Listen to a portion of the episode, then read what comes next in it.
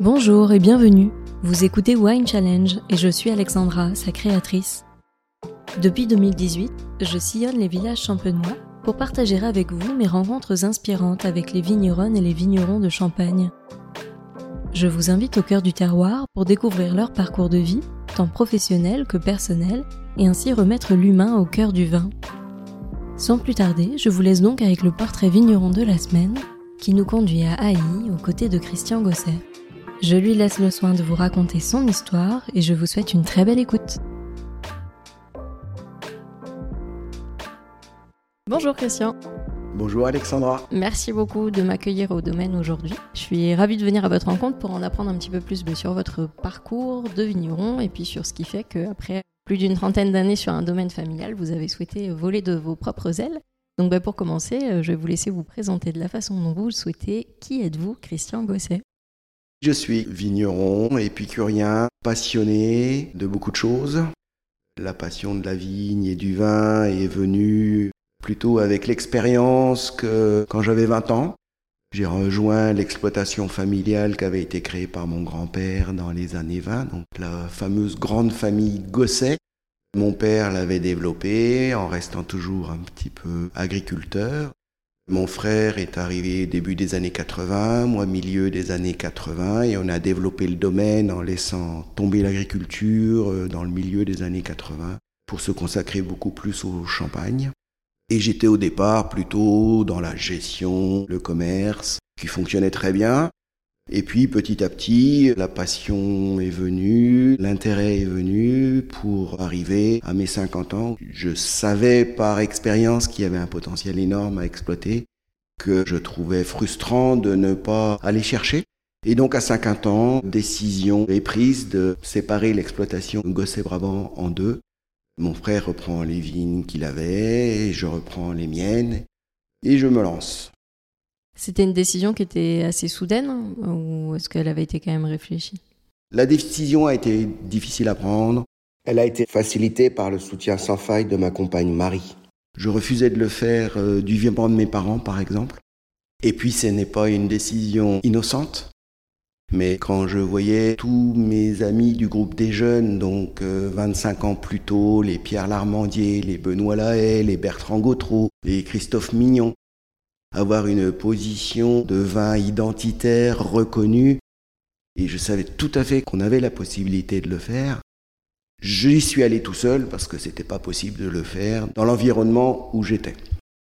Et au-delà d'un accomplissement par rapport au vin et par rapport au potentiel qu'il y avait selon vous est-ce que c'était aussi un accomplissement déjà personnel pour vous réaliser et avoir un projet d'entrepreneur de A à Z? J'ai toujours été relativement entrepreneur. Ce que je recherchais surtout, c'est d'avoir beaucoup de plaisir dans mon travail. Si vous avez trop de contraintes dans un environnement, et particulièrement dans votre propre société, il y a un moment où il faut prendre des décisions. Donc c'était soit on s'engage un peu plus dans la vente de raisins, soit on s'épanouit différemment. Et est-ce que vous aviez un besoin de liberté finalement? J'avais besoin de liberté, j'avais besoin d'avoir des responsables en face de moi. Aujourd'hui, ben, je suis responsable de tout, donc s'il y a des erreurs de fait, il y a un responsable. Moi, je suis un amoureux de mon vignoble, je suis complètement subjectif, même si j'ai des arguments derrière pour expliquer le potentiel de mon vignoble. Je trouvais tout à fait frustrant de ne pas aller plus loin que ce que j'avais fait pendant 25 ou 30 ans. Et vous parlez d'éventuelles erreurs. Quel est votre rapport à l'échec? L'échec fait progresser. Parce que quand on réussit tout, c'est trop facile presque. Dans chaque erreur, si on a la clairvoyance de l'analyser, elle fait progresser. Et j'entendais il n'y a pas très longtemps une interview d'un grand chef qui disait, moi je ne suis jamais satisfait. Je peux toujours progresser, je suis au top des chefs, mais si je ne me remets pas en question en permanence, je régresse. Et c'est cette remise en question permanente qui fait progresser. Et vous êtes satisfait, vous? Aujourd'hui, ça, ça marche quand même pas trop mal, même si je me pose toujours beaucoup de questions. J'ai la chance d'avoir un succès extrêmement rapide. C'est parti en flèche en deux ans, c'est incroyable, alors que le champagne, c'est un travail à long terme. Et est-ce que vous trouvez que cette évolution dans votre carrière vous a fait changer, vous, à titre personnel? Oui. Je pense que même familialement, ils doivent le ressentir. C'est-à-dire que beaucoup plus épanoui, beaucoup plus optimiste, euh, et puis j'ai pas la pression de travailler. C'est ça qui est aussi intéressant. C'est Confucius qui disait ça. Hein. Le bon travail, c'est quand on le fait sans avoir l'impression de travailler. La formule n'est pas la bonne, mais c'est le sens de la citation. Et aujourd'hui, euh, quand vous regardez le Christian que vous étiez au début de ce projet-là, est-ce que selon vous, vous êtes allé dans la bonne direction et est-ce que vous avez accompli ce que vous souhaitiez accomplir? Ouais, je suis pas mal. Je trouve que beaucoup de chance, hein, parce que toutes les planètes se sont alignées. Donc le fait d'avoir attendu, ben, ça m'a permis aussi d'avoir beaucoup d'expérience euh, précédemment. Le fait d'avoir attendu, ça m'a permis aussi de collaborer avec des gens qui n'auraient pas été forcément disponibles ou dans mes relations à l'époque. Donc, euh, ouais, toutes les planètes ont tendance à s'aligner et ça, c'est très positif parce que une des premières choses que je sais, c'est que je suis pas bon partout. Par contre, je pense que j'ai la faculté à trouver des compétences à l'extérieur qui m'aident beaucoup. Est-ce que c'est simple de déléguer aussi pour Alors, je délègue pas. En termes de viticulture, je travaille avec euh, Viticoncept, donc le cabinet de Franck Mazy, qui m'apporte euh, une expérience euh, vraiment excellente. En termes d'œnologie, dans mon ancienne entreprise, je ne travaillais pas les vins, j'étais plutôt à la gestion, donc il fallait que j'apprenne. Donc j'ai appris, et puis je me suis entouré d'un œnologue de terrain, donc qui travaille avec moi, qui est toujours présent quand on fait les dégorgements, les assemblages, le tirage mais c'est moi qui reste décisionnaire. Je délègue pas, mais j'apprends, je suis une vraie éponge. Et puis, euh, la troisième personne importante, c'est Émilie Jean-Georges, à qui j'ai créé la communication de Christian Gosset. Grâce à son relationnel, on a tout de suite, en plein Covid, tapé dans le mille pour séduire la presse professionnelle française. Et puis c'est parti de là. Et quand vous êtes vraiment lancé, est-ce que vous aviez des peurs? Des peurs, je ne sais pas, parce que j'étais tellement convaincu de la pertinence euh, du projet et du potentiel du projet. Et puis j'avais tous mes copains vedettes de la Champagne euh, pour qui ça posait aucun problème. Donc je ne vois pas pourquoi moi j'aurais eu plus de problèmes qu'eux. Mais c'est sûr qu'il y avait une remise en cause. Est-ce que quand vous avez commencé, vous vous êtes appuyé justement sur vos pères en Champagne Et est-ce que le collectif est important pour vous? Le collectif est important. Après, c'est vrai que dans la catégorie de vignerons que j'ai réussi à intégrer, je trouve qu'il n'y a pas de concurrence. En fait, on est des collègues et on est prêt à échanger. Et donc moi, au départ, les deux premières années de Christian Gosset, je n'avais pas d'expérience. J'ai eu la chance de vinifier chez mon voisin qui avait un peu plus d'expérience que moi et j'ai appris beaucoup en deux ans. Et après, j'avais appris même des gestes basiques pour la gestion des fûts, par exemple, que je connaissais pas trop. Des choses comme ça, je les ai apprises euh, grâce aux extérieurs. Et après, ben voilà, tout est parti. Mon expérience m'a permis d'être assez pointu dans ce que j'ai fait, dans mes réalisations. Et puis aujourd'hui, ben, ça va beaucoup mieux. Et est-ce que vous pensez que vos vins vous ressemblent aujourd'hui? Je pense que c'est pas mal, parce que c'est des vins qui ont beaucoup de caractère, qui ont beaucoup d'énergie. Après, il y a le côté finesse. Faut la chercher un peu chez moi, mais je pense qu'il y en a. Voilà, c'est un peu la définition des vins, l'énergie, la puissance, le caractère, mais un côté très très droit, très précis. Je pense que mon niveau d'exigence part dans ces sens-là. Je suis très pragmatique, je n'aime pas les déviances, je veux des choses précises. Je pense que le style que j'ai trouvé est très bien, mais malgré tout, on peut toujours s'améliorer. Donc, les façons d'améliorer les choses, moi j'ai une viticulture toujours pragmatique très respectueuse, mais sans être euh, certifiée, parce que j'utilise encore un peu de produits pénétrants, produits qui ne sont pas des produits de contact, donc non agriculture euh, biologique. Mais je désherbe plus, j'utilise plus d'insecticides, plus d'antipourriture, fertilisants organiques, âge des vignes relativement âgé, euh, date des vendanges extrêmement précise. Il y a plein de choses qu'on peut améliorer. Donc la première chose, c'est la qualité des raisins. Il n'y a pas de secret. Et après, la vinification, elle peut aussi évoluer. Donc j'aime la précision, donc je travaille avec des levures sélectionnées. Je veux pas trop intervenir sur les vins, donc je provoque les fermentations malolactiques systématiquement.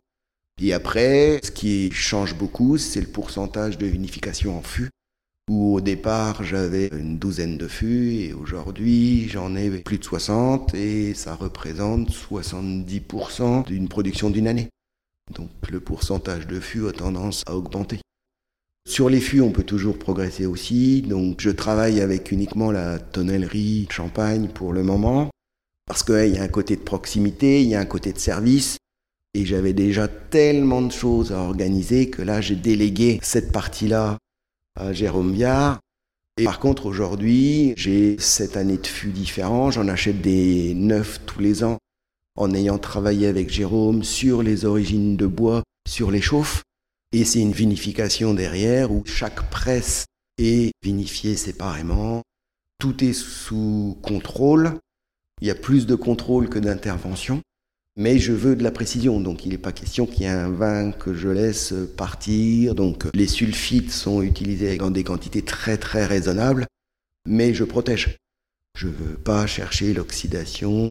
Le fût est là pour mettre en valeur le vin. Il n'est pas là pour dominer et caricaturer le vin, il est là pour donner une autre dimension au vin. Et le résultat est quand même assez sympathique. Je veux pas des vins boisés.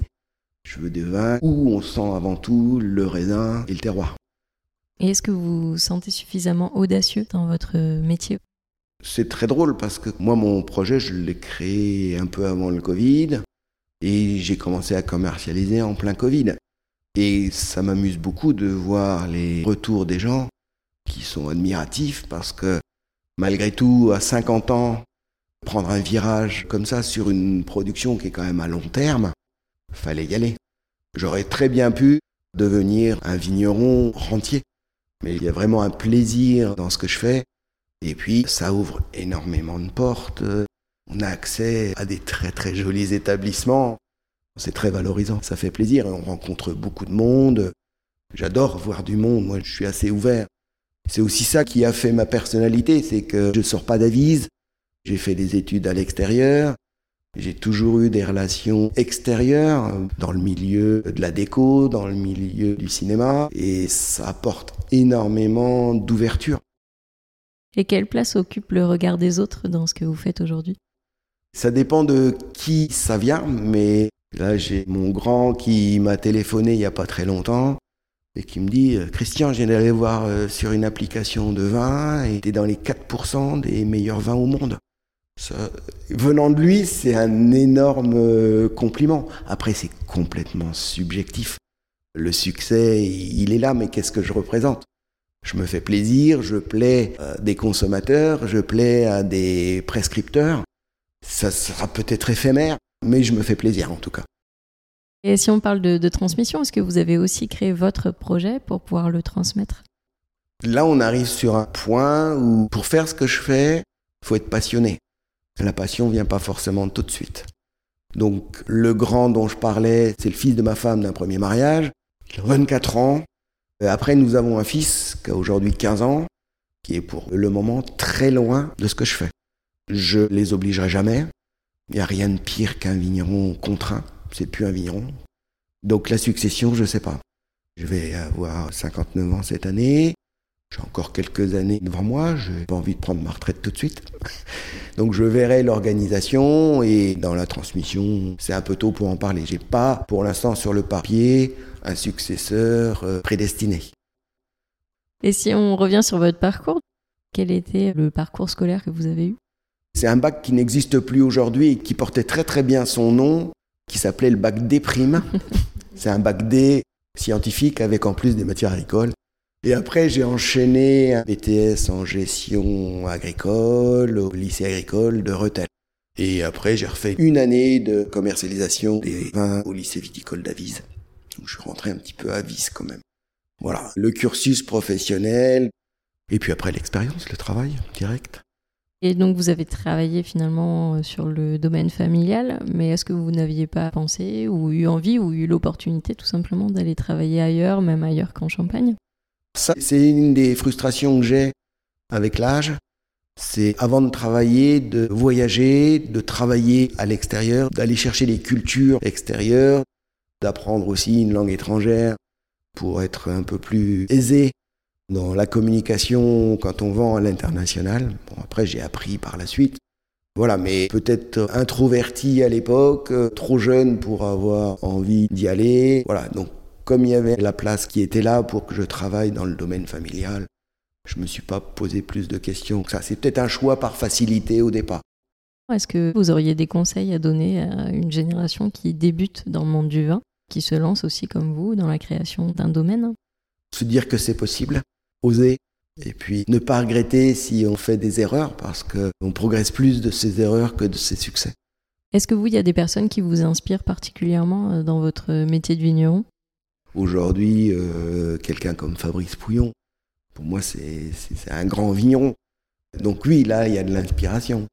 Bon, il y a un échange, mais je pense qu'il a plus à m'apporter que ce que j'ai à lui apporter. Et est-ce que vous pensez que le métier de vigneron sera toujours le même dans 10 ans? Est-ce qu'on peut dire ça quand on voit comment il a évolué sur euh, les 20 dernières années? Par contre, aujourd'hui, ce que l'on peut dire, c'est l'évolution du métier de vigneron ne dépendra pas que du vigneron. On a quand même un environnement qui change énormément. On voit bien le changement climatique euh, que l'on subit. Évidemment, la Champagne est très contente parce que n'importe où aujourd'hui on mûrit. Qualitativement, c'est bon, mais on va aussi affronter des périodes de sécheresse, peut-être du manque d'eau, peut-être. Euh, donc il y a un environnement qui est quand même un petit peu difficile et on risque beaucoup plus d'accidents climatiques qu'avant. C'est beaucoup plus violent. C'est plus réservé à une seule période de l'année. Les orages, on en a quasiment toute l'année. Donc voilà, l'évolution du métier de vigneron ne viendra pas seulement de la volonté du vigneron. Et dans un environnement mondial aussi économique où euh, c'est un peu compliqué. Le vigneron qui n'est pas passionné et qui par choix est uniquement euh, vendeur de raisins, quel avenir euh, a-t-il? Par contre, le métier de vigneron indépendant comme je le suis, on a quand même une carte à jouer parce que quand on est positionné comme il faut, quand on se remet en cause pour faire des produits identitaires qui plaisent, on peut ne pas être trop dépendant de ces grandes multinationales. Et quand vous avez un obstacle devant vous, est-ce que vous êtes plutôt fonceur ou au contraire, est-ce que vous êtes plutôt à prendre le temps d'analyser et ensuite passer à l'action? Ça dépend si l'obstacle est à gérer dans l'immédiat ou pas. Après, Réchauffement climatique, ça nous change nos dates pour le moment. Ça augmente un petit peu le degré des vins. Pour l'instant, c'est pas catastrophique. Haï, par exemple, c'est un village qui a toujours très bien mûri. Donc maîtriser cela, ça fait partie des, enjeux. Mais je ne veux pas non plus vendanger trop tôt. Aujourd'hui, si on vendange avec les degrés d'il y a 20 ans, on rentre des vins qui sont verts, qui sont pas aboutis, qui sont un peu herbacés. Donc la date des vendanges aujourd'hui est super importante. On ne peut pas la gérer uniquement par analyse. Moi, je la gère par dégustation des baies. Et en général, je vendange après les autres. Si les conditions sanitaires sont bonnes, évidemment. Mais le fait d'attendre que les pépins soient bien mûrs, sentent la noisette quand on les croque, que la peau soit pas trop amère, que la pulpe soit bien équilibrée, ça c'est de l'expérience aussi et ça détermine beaucoup de choses. Et avant de conclure, qu'est-ce que je peux vous souhaiter pour la suite? Que les planètes restent alignées? Eh ben, je vous le souhaite. Merci beaucoup pour votre accueil. C'est un plaisir. À bientôt. À bientôt. Merci à toutes et à tous d'avoir écouté cet épisode. J'espère vraiment qu'il vous a plu et qu'il vous a donné envie d'en savoir plus sur l'invité du jour. Vous pouvez retrouver dès maintenant toutes les informations et les références de cet épisode sur le site wine-challenge.com, mais également sur le compte Instagram du podcast at winechallengepodcast. Je vous donne rendez-vous dans 15 jours pour découvrir une nouvelle conversation. D'ici là, je compte sur vous pour partager vos épisodes préférés auprès de tous les amoureux du vin. Merci à toutes et à tous et à très vite.